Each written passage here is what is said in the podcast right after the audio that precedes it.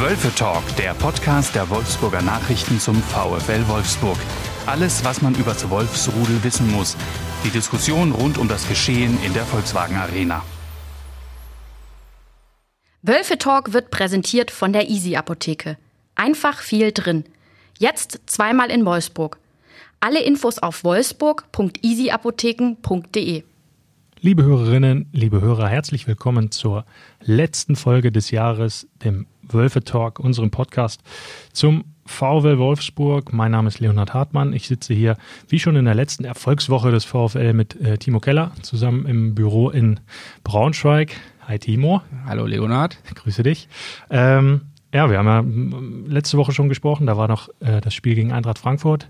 Ziemliches Moralspiel. Timo, wie hast du es gesehen?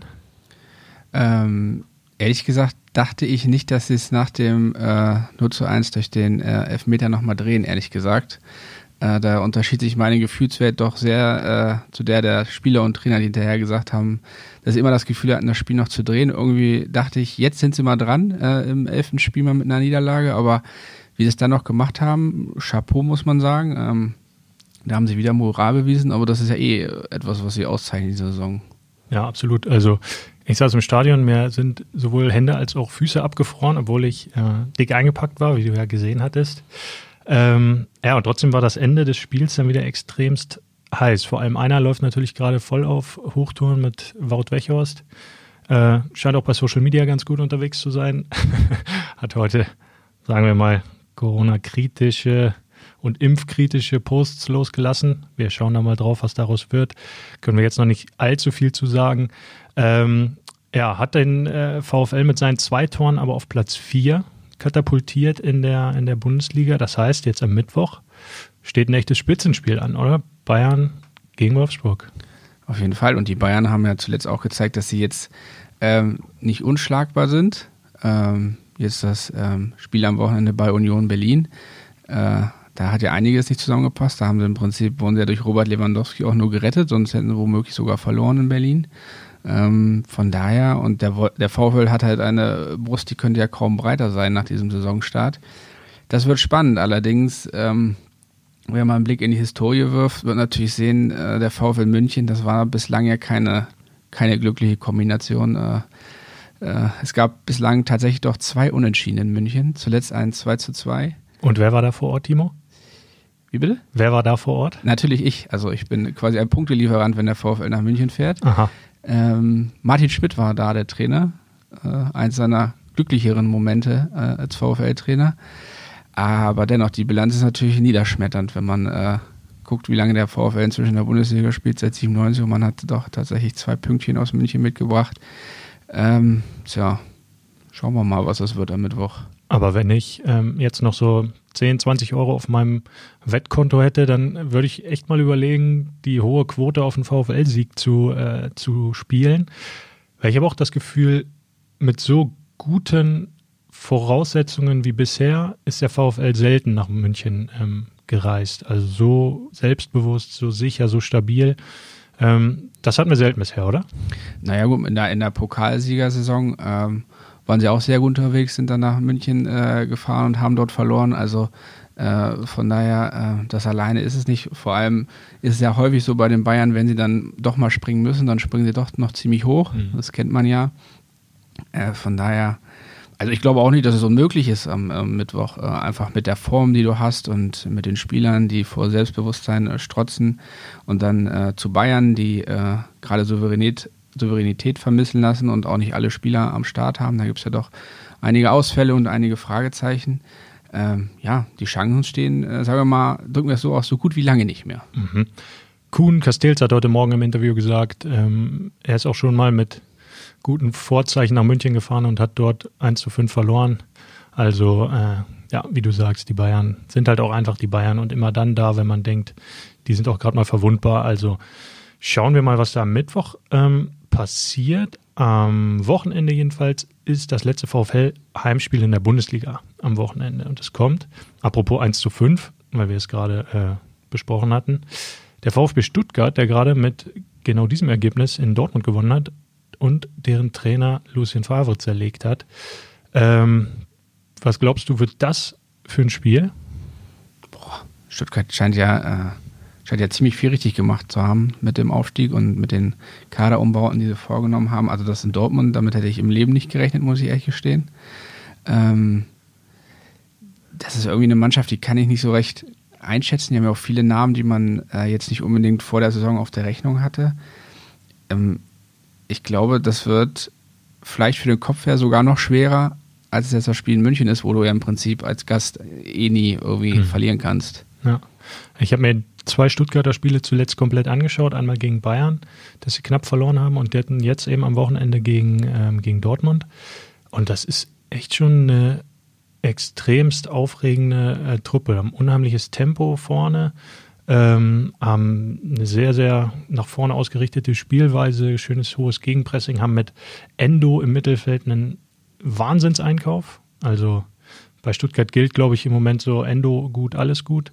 Und da, ähm, da orientiert sich der Rest der Mannschaft ähm, sehr, sehr dran mit einem ja auch neuen Trainer, der erstmals Bundesliga-Luft äh, schnuppert und das ja wirklich sehr, sehr gut macht. Also der VfL ist da. Ja, doch, gehe ich mit. Also jetzt in München ist man immer Außenseiter und dann zu Hause gegen Stuttgart ein bisschen in der Favoritenrolle, beziehungsweise klar in der Favoritenrolle als Top-6-Mannschaft gegen den Aufsteiger und das für den Kopf, ja, glaube ich, auch nicht ganz so leicht. Dani Didavi, der hat es zuletzt auch nicht mehr in die erste Elf geschafft beim VfB, gell? Gell, ja, richtig gell. Äh, war aber auch mal wieder angeschlagen. Also das zieht sich ja auch durch seine Karriere. Ähm, und er war ja auch der, als du bei dem 2 zu 2 damals des VfL in München da warst, einer der Torschützen, wenn du dich daran bestimmt erinnerst, oder? Natürlich, ich habe eine Statistikdatenbank natürlich äh, immer im Kopf dabei, aber ich bin tatsächlich ziemlich schlecht in sowas. Ja, dafür kannst du viele andere Dinge sehr gut. Zum ne? Beispiel? Viele. Sagen wir sehr viele. Äh, und gehen weiter zum nächsten Punkt. Wir, da das unser, unser letzter äh, Podcast für dieses Jahr wird, haben wir uns im, ja, so, eine, so eine kleine Jahresrückschau überlegt. Ähm, drei kleine Punkte, die wir gegenseitig uns abarbeiten möchten. Ähm, Timo, ich stelle dir jetzt mal die erste Frage. Ich bin bereit. Wer ist für dich der Gewinner des Jahres? Der Gewinner des Jahres ist für mich tatsächlich der Trainer. Ähm, Oliver Glasner hat ja hier ein Erbe angetreten von Bruno Labbadia, der den VfL vor dem Klassenhalt bewahrt hat und dann gleich äh, nach Europa geschickt hat. Das waren schon große Fußstapfen, äh, ziemlich große Fußstapfen. Und äh, obwohl es am Ende seiner Amtszeit in Wolfsburg ja anders war, aber am Ende war Bruno Labbadia doch relativ beliebt auch äh, bei den VfL-Fans. Und dann kam ein Oliver Glasner, der von seiner Art ein wenig ähm, ja nicht so greifbar ist, wie es ein Bruno Labbadia ist, nicht so nicht so nahbar, der nicht so der nicht so unbedingt Euphorie auslösen kann. Auch nicht so Strahlkraft. Ne? Ja. ja, und auch der Fußball, den er spielen lässt, ist ja oder war es vor allem in der ersten Saison ähm, zweckmäßig. Zweckmäßig und hat jetzt auch nicht unbedingt dafür gesorgt, dass da viel Euphorie aufkam, aber dennoch hat er es geschafft, ähm, zum zweiten Mal in Folge den VfL nach Europa zu führen, wobei das ja eine Streitfrage ist. Das ist eine richtige äh, Streitfrage, nicht nur zwischen uns. Ich glaube, da scheiden sich allgemein auch die Geister. Äh, es ist, glaube ich, regeltechnisch wirklich so, dass die diesjährige Qualifikationsphase auch zum Europapokal dazu ha. gehört. Ja, ha. Aber für mein Empfinden Spiel hat derjenige, der in der Europa League Quali ausscheidet, nicht im Europapokal gespielt. Es und ich behaupte einfach mal, das hat er getan. Schließlich war das ein europäisches Spiel gegen einen Gegner aus dem Ausland, in dem es um etwas ging. Also wenn das nicht Europapokal war, dann weiß ich es auch nicht. War die Quali dafür, aber wir hatten dieses Gespräch, sagen, wie oft hatten wir es schon? So ungefähr sieben bis zwölf Mal und wir rücken von unseren Standpunkten auch nicht wirklich ab. Wir kommen da nicht mehr zusammen, glaube ich. Aber das war jetzt Behaupte ja auch nicht. du mal weiter dein, ja, hier deine Serie da. Das war aber jetzt auch nicht der Punkt. Also nochmal, Oliver Glasner hat den äh, VfL sagen wir mal, auf eine europäische Bühne zum zweiten Mal in Folge äh, gehoben. Kannst du damit leben mit dem Ausdruck? Hm. Auch nicht so recht, egal. Also, der VfL hat äh, in meinen Augen zum zweiten Mal hintereinander europäisch gespielt, auch wenn, äh, auch wenn einfach nicht auf. auch wenn äh, das natürlich nicht so erfolgreich war, äh, indem man in der Qualifikation für Europa League gleich gescheitert ist. Ähm, aber dennoch war es ein Erfolg und, ähm, und inzwischen der Glasner Fußball auch ein bisschen ansehnlicher geworden und was einfach den sportlichen Erfolg äh, äh, angeht, da gibt es ja inzwischen keine, keine zwei Meinungen mehr, denn äh, der VfL ist noch ungeschlagen, elf Spiele in Folge, er ist jetzt Vierter der Tabelle. Äh, wir sprechen jetzt darüber, dass es zu den Bayern geht und auf einmal äh, rechnet man sich sogar Chancen aus, da was zu holen. Von daher ist äh, Oliver Glasner für mich klar der Gewinner des Jahres, denn er ist auch in Fankreisen nicht unumstritten, aber äh, hinten kackt die Ente, sagt man ja, glaube ich, so schön. Und wenn am Ende der Erfolg da ist, wird ihm das auch äh, helfen in der Wahrnehmung. Ja, in der Wahrnehmung auf jeden Fall. Ich sehe den, den grundsätzlichen Erfolg jetzt allerdings eher als Mannschaftsleistung denn als Trainerleistung. Ich glaube, ähm, dass die Mannschaft, so wie sie im Moment drauf ist, sehr leicht zu führen ist, weil sie sehr viel ähm, Eigenmotivation mitbringt, Eigenqualität und das mittlerweile auch in einer Stärke ausstrahlt, die ziemlich, mh, hm, sagen wir mal, ähm, auch unabhängig von, von einem Trainer ist. Ähm, andererseits profitiert der VfL natürlich genau davon, äh, was du eben beschrieben hast, dass sie im Europapokal ausgeschieden sind, nämlich. Ähm, das heißt, alle anderen Konkurrenten oben in der Liga müssen alle drei Tage spielen, haben keine Trainingseinheiten. Also noch ein geschickter Schachzug von Oliver Glasner. Ja, wenn man es so auslegen möchte, dann war das vielleicht der größte Erfolg des VfL dieses Jahr, dass sie im Europapokal ausgeschieden sind. Äh, Moment, in der Qualifikation zum Europapokal ha, ausgeschieden sind. Verdammt. Ähm, nee, aber davon profitieren sie jetzt natürlich, hat auch ähm, Oliver Glasner nach dem 2-1 gegen Frankfurt gesagt, dass sie einfach trainieren können, Abläufe üben können. Und ja, natürlich sieht man jetzt mehr und mehr eine Handschrift, ähm, und das auch vor allem in der Offensive. Das war viele, viele Monate nicht zu sehen. Daher gehe ich auch ein Stück weit mit, ähm, dass er ein Gewinner des Jahres ist, vor allem ein Gewinner der letzten zwei Monate, nachdem er da einmal ausgetreten war. Aber wie ich dich kenne, hast du einen anderen Gewinner des Jahres. Ja, wäre ja auch äh, langweilig, wenn wir äh, Hand in Hand gehen würden. Ähm, ich gehe auf einen Spieler und gehe ganz klar auf Maximilian Arnold, ähm, der jetzt ja, vielleicht zum, vielleicht sogar schon zum dritten Mal in Folge mein Spieler des Jahres ist. Ähm, ist einfach unfassbar stabil, unfassbar gut geworden, sehr breitschultrig unterwegs, lässt sich nichts gefallen, ist, glaube ich, einer bei den, also bei den gegnerischen Mannschaften einer der meistgehassten Spieler der Liga. Ähm, und das ist als Auszeichnung zu verstehen, weil er wirklich ein echtes Ekelpaket ist und sich total verbessert hat. Fußballerisch führt die Mannschaft ähm, auf dem Platz, hat natürlich, hätte unter jedem anderen Bundestrainer schon mehr Nominierungen zumindest bekommen für die Nationalmannschaft. Ähm, da bin ich aber nicht so überzeugt von. Wieso bist du Team Moderhut? Äh, Oder Sebastian Rudi? Nein, das nicht unbedingt, aber ich glaube trotzdem, dass es schon einige Spieler gibt, die jetzt deutschlandweit äh, vielleicht doch noch vor ihm sind. Aber ja, na logisch, aber es ging ja auch vor allem jetzt in diesen Dreier-Länderspielkonstellationen auch mal darum, den Spielern eine Chance zu geben, die äh, einfach mal im Blickfeld sind. Und wenn du da nicht mal, du, es geht ja, muss ja gar nicht spielen, der soll ja gar nicht jedes Mal von Anfang an neben Toni Groß spielen. Ähm, geht mir nur darum, dass er dann auch einfach mal die, die Anerkennung und Wertschätzung vom Bundestrainer bekommt, die ja, er okay. verdient. Ja, okay, damit kann ich leben. Gut. Und du hast ja auch schon, was mir aufgefallen ist, ähm, er hat auch wieder ein, äh, er ist auch wieder äh, torgefährlicher geworden. Mhm. Ähm, am Anfang seiner äh, Karriere bei den VfL-Profis ist er ja auch ein bisschen offensiver zum Einsatz gekommen, hat tatsächlich auch ziemlich viele Tore geschossen. Mhm. Ähm, das ist ihm äh, in den vergangenen, ja, sagen wir mal, zwei, drei Spielzeiten etwas abhanden gekommen mhm. und ich glaube, da hat er wieder einen großen Schritt nach vorne gemacht auch. Ja, weil auch einfach eine, also er hatte schon immer eine gute Schusstechnik, jetzt hat er sie nochmal ähm, noch einen draufgepackt, finde ich. Also was der aus 20, 25 Metern draufhaut, da jubelt kein Torwart der Welt. Hat ja auch gegen Köln jetzt zuletzt einen Freistoß direkt reingehauen. Und ich habe eine Wette mit einem VfLer laufen, dass, äh, dass ähm, Arnold dieses Jahr eine Ecke direkt versenkt. Also ich habe gesagt, er schafft's. Welcher VfL ist das wohl? Ben. Ach so. Aus der Medienabteilung? Ja. Ach so. Ja, wir haben gewettet, äh, beziehungsweise ich habe gewettet, Arnold schießt dieses Jahr eine Ecke direkt rein und bin sehr überzeugt davon, dass er es schafft. Sein allergrößtes Ziel hat äh, Maximilian dieses Jahr aber schon verpasst. Er wollte nämlich, nachdem er letzte und vorletzte Saison jeweils 33 Spiele gemacht hat, in der Saison wollte er dieses Jahr unbedingt mal 34 schaffen. Ist schon nicht mehr möglich, weil er ein Baby bekommen hat und seine Frau ihn da vom Spiel gegen Hertha äh, abgezogen hat.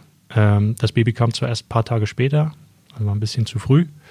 Aber wenn der Grund nicht, äh, nicht okay ist dafür, dass er mal ein Spiel verpasst, dann ist es auch in Ordnung, oder? Ja, auf jeden Fall. Also bei den Eiternen ist es nicht so mehr erlaubt, aber beim Profifußball ist okay. Timo, dein Absteiger des Jahres. Mein Absteiger des Jahres ist leider, äh, so gerne ich ihn auch menschlich mag, Daniel Ginczek. Ähm, zum einen hatte er wieder häufiger mal Probleme mit Verletzungen. Das zieht sich ja wie ein roter Faden durch seine Karriere leider. Und zum anderen äh, ist er irgendwie gefühlt im Moment das Opfer dieses Konkurrenzkampfes da in der Offensive. Äh, Wout Wechos ist als äh, Stoßstürmer, als erster Anläufer im Spiel gegen den Ball gesetzt bei Oliver Glasner, auch zurechtgesetzt. Ja. Und dahinter wird es dann halt schon eng. Wir haben dann äh, einen Josef Brekalo, wir haben einen Admir Mimedi, obwohl er jetzt verletzt ausfällt. Wir haben, wir haben Renato Steffen, äh, Joao Victor und ähm, Philipp. Maximilian Philipp, der ähm, neu aus Moskau gekommen ist. Ähm, da wird schon eng. Und mit Bartosz Bielek hat man noch einen jungen äh, polnischen Stürmer dazugeholt, der auch äh, bei dem es wirklich gut aussieht im Training auch. Der hat einen guten Abschluss, der ist jung und äh, da ist man eigentlich auch sicher, dass er seinen Weg machen wird. Und das sieht man ja auch schon dass, äh, daran, dass zuletzt äh, Bartosz Spierleck einge eher eingewechselt wurde als Daniel Ginczek. Und ähm, so leid mir das für den äh, sehr sympathischen äh, Stürmer tut, äh, da ist er für mich der Verlierer des Jahres. Zumal auch am Freitag man klar gesehen hat, welchen Impact Bartosz Bialek dann sofort auch aufs Feld bringen kann. Also schon erstaunlich, dass dann Oliver Glasner erste Auswechslung nach, nach dem 0-1-Rückstand dann eben keiner der erfahrenen Spieler ist, die du jetzt eben angesprochen hast, sondern der 19-Jährige, der noch A-Jugend spielen kann und der dann diesen Griff auch total rechtfertigt, weil er äh, einfach voll beweglich ist, fast ein Tor köpft, mit beiden Füßen, mit dem Kopf, stark ist im Strafraum und einfach Unruhe stiftet. Ähm, und diesen Effekt, ja, kann man ähm, bei Daniel Ginzek bisher zuletzt zumindest nicht so gesehen, aber das liegt natürlich auch bei ihm zu einem riesigen, riesigen Teil daran, dass er einfach nie so wirklich dauerhaft fit ist. Weißt du eigentlich, wer, Vor wer das Vorbild von äh, Bartosz Bierleck ist? Äh, Robert Lewandowski wäre zu einfach. Ich tippe mal auf den äh, auf Slatan. Richtig getippt. Wirklich? Ja. Hattest du nicht mal ein Meerschweinchen, das Slatan hieß? Ein Hamster, ja. Ein Hamster war es, Entschuldigung. Ja, der hieß äh, Slatan. Ja, Slatan Ibrahimovic hat er uns äh, im Gespräch verraten, ist ein großes Vorbild. Ähm, allerdings meinte er äh, nur auf dem Fußballplatz, denn äh, so extrovertiert wie der Schwede ist, äh, sieht er sich eher nicht und wahrscheinlich hat er damit auch recht. Ja, ich glaube, ich habe das auch schon mal im Podcast erzählt. Ich glaube, im Oktober, ähm, so drei Monate nach Bialeks Wechsel, ist er, ist Bialek beim Mittagessen mal gekommen und hat seinen Mannschaftskollegen guten Appetit gewünscht und dann ist erstmal Applaus aufgebrannt für diese emotionale Regung des, des jungen Polen. Aber ist ja auch normal, wenn man so jung im Alter die, die Sprache noch nicht spricht, dass man da ein bisschen vorsichtiger vielleicht rangeht. Aber klar, er taut mehr und mehr und mehr auf, ja. Jetzt bist du dran. Mein Verlierer des Jahres ähm, hat natürlich auch, hat auch groß mit ähm, Verletzungen zu tun und das ist William, äh, der sich im Februar das Kreuzband gerissen hat. Ähm, dann operiert wurde, in seine Heimat zurückreiste und dort offenbar wurde es nicht ganz so genau genommen mit der Reha-Arbeit, sodass er hier, so wie ich das ähm, gehört habe, mit Übergewicht, oder hm, sagen wir nicht Übergewicht, sondern mit zu viel auf den Rippen für einen Fußballprofi zurückgekommen ist ähm, und erstmal nochmal nacharbeiten musste. Also war er nach Kreuzbandriss dann, glaube so neun oder zehn Monate sogar raus. Hat jetzt ähm, Freitag gegen Frankfurt das erste Mal wieder gespielt und trotzdem ist in der Zwischenzeit so viel passiert, dass seine Perspektive beim VfL eigentlich keine mehr ist. Also ähm, Kevin Babu ist fit und wieder da.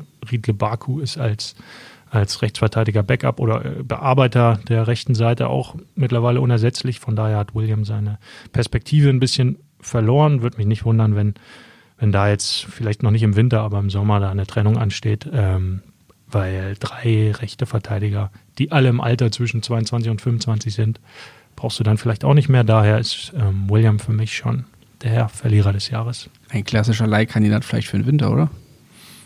Könntest du bringen, ja. Könntest du versuchen. Was mit Eintracht Braunschweig? Puh. Wird finanziell schwierig. Da müssen wir vier bis sechs Spieler verkaufen vorher. Reicht dahin. Äh, Timo, letzte Kategorie, die wir haben. Äh, der VfL-Moment des Jahres. Welcher war deiner? Äh, für mich war es ähm, definitiv ähm, das Heimspiel gegen Augsburg. Ähm, das war das dritte Saisonspiel äh, schon so ein bisschen auch das erste Saisonspiel gegen Bayer Leverkusen, ähm, denn es waren ja das erste Mal äh, nach der nach der ersten Welle der äh, Corona-Pandemie ähm, wieder Zuschauer im Stadion, 500 waren es, ähm, gegen Leverkusen. Und ähm, gegen Augsburg waren ja dann ähm, über 4000 Fans wieder da. Und äh, für mich ist hat äh, Fußball ohne Fans, das ist irgendwie äh, nicht mal was Halbes, das ist irgendwie gar nichts. Und äh, von daher fand ich es schön, dass gegen Augsburg wieder über 4000 Fans da waren. Es hätten sogar noch mehr reingedurft. Warum dann nicht mehr gekommen sind, äh, jetzt für mich nicht so erklärlich, aber wird es Gründe geben. Aber trotzdem war es schön, dass wieder äh, Menschen da sind, die sich das angeguckt haben. Und äh, dafür machen die das ja eigentlich auch. Hast du dich immer noch nicht dran gewöhnt?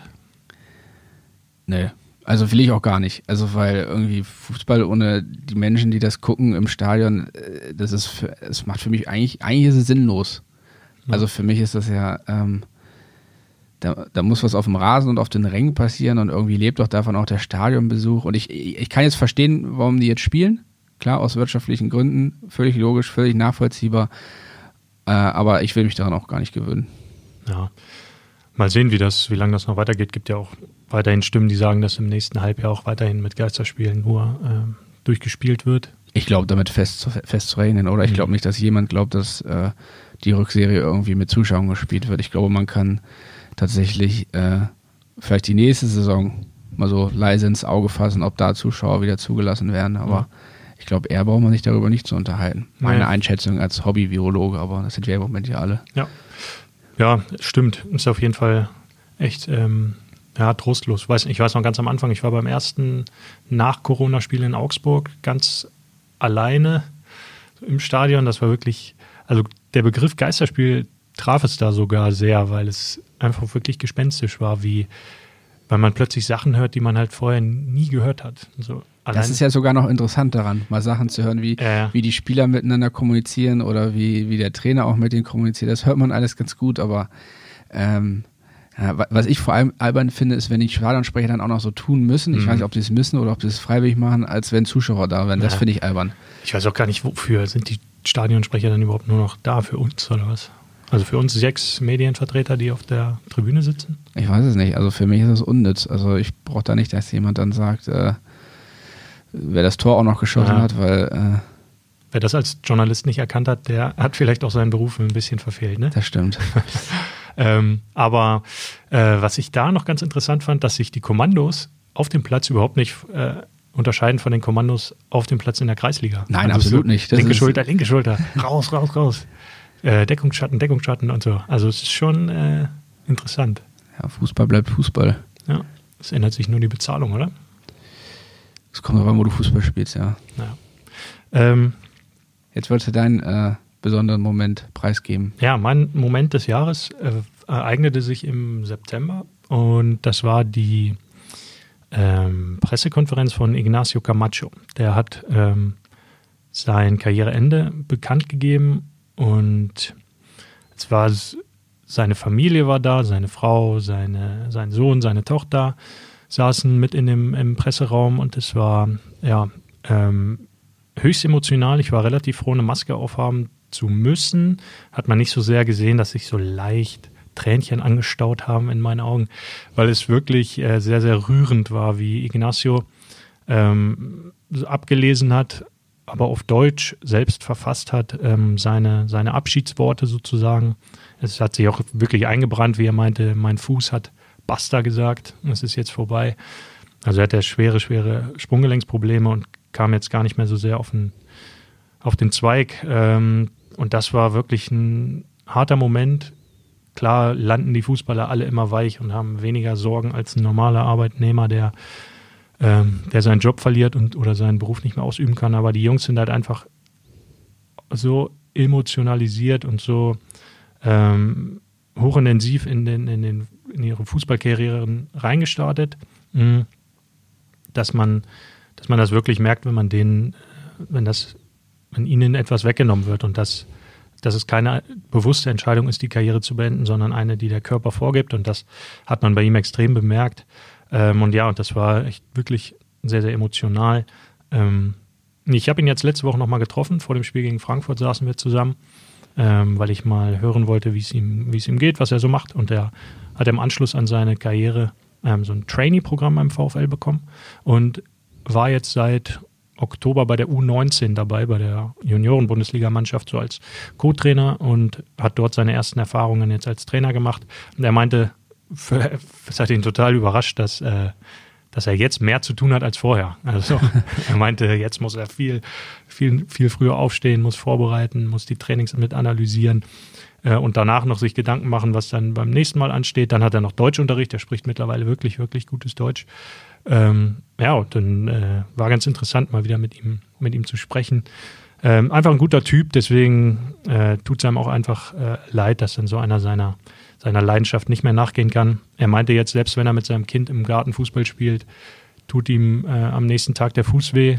Nur jetzt ist der Unterschied, es ist nicht mehr wichtig, weil er nicht mehr auf ein Spiel hinarbeiten muss oder auf ein Training hinarbeiten muss. Jetzt legt er einen Eispack drauf und spielt zwei, drei Tage nicht mehr, dann ist wieder gut. Aber ja, das war mein, ähm, mein, mein VfL-Moment des Jahres.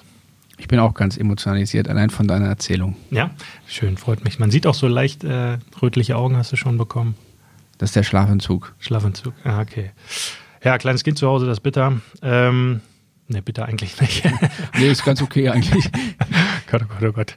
Äh, ja, was für ein Abschluss. Ähm, liebe Hörerinnen, liebe Hörer, vielen, vielen Dank fürs Zuhören ähm, und für unser, fürs Begleiten über unser erstes Jahr im, im Wölfe Talk. Wir hatten eigentlich Spaß daran, Sie ja. und euch hier äh, auch mal so auf diesem Wege zu unterhalten. Auf jeden Fall. Also äh, danke, dass Sie uns zugehört haben. Ich hoffe, Sie hören uns noch weiter zu, äh, wenn wir äh, Sinnvolles und manchmal auch nicht Sinnvolles über den VfL erzählen. Ja. Also wir machen auf jeden Fall weiter. Ähm, wir haben ja seit neuestem auch seit ein paar Wochen auch einen schönen Newsletter, den wir äh, all freitaglich rausjagen vor den äh, Bundesligaspielen des VfL. Ähm, da können Sie sich auch gerne mal zu anmelden, so ein paar Einschätzungen von uns zu, äh, zu dem kommenden Spiel, zum Personal, zum, zu den Themen der Woche, die wir da nochmal schriftlich aufarbeiten. Ist kostenlos und geht ganz einfach über unsere ähm, Website zu bestellen. Timo, ich danke dir für die Begleitung übers Jahr. Hat Spaß gemacht. Ich wünsche dir alles Gute und euch natürlich auch. Äh, und Ihnen schöne Weihnachten. Bleiben Sie vor allem gesund und wir hören uns im nächsten Jahr. Bis dahin, alles Gute. Ciao, ciao. Tschüss. Mehr Podcasts unserer Redaktion finden Sie unter wolfsburger-nachrichten.de slash podcast.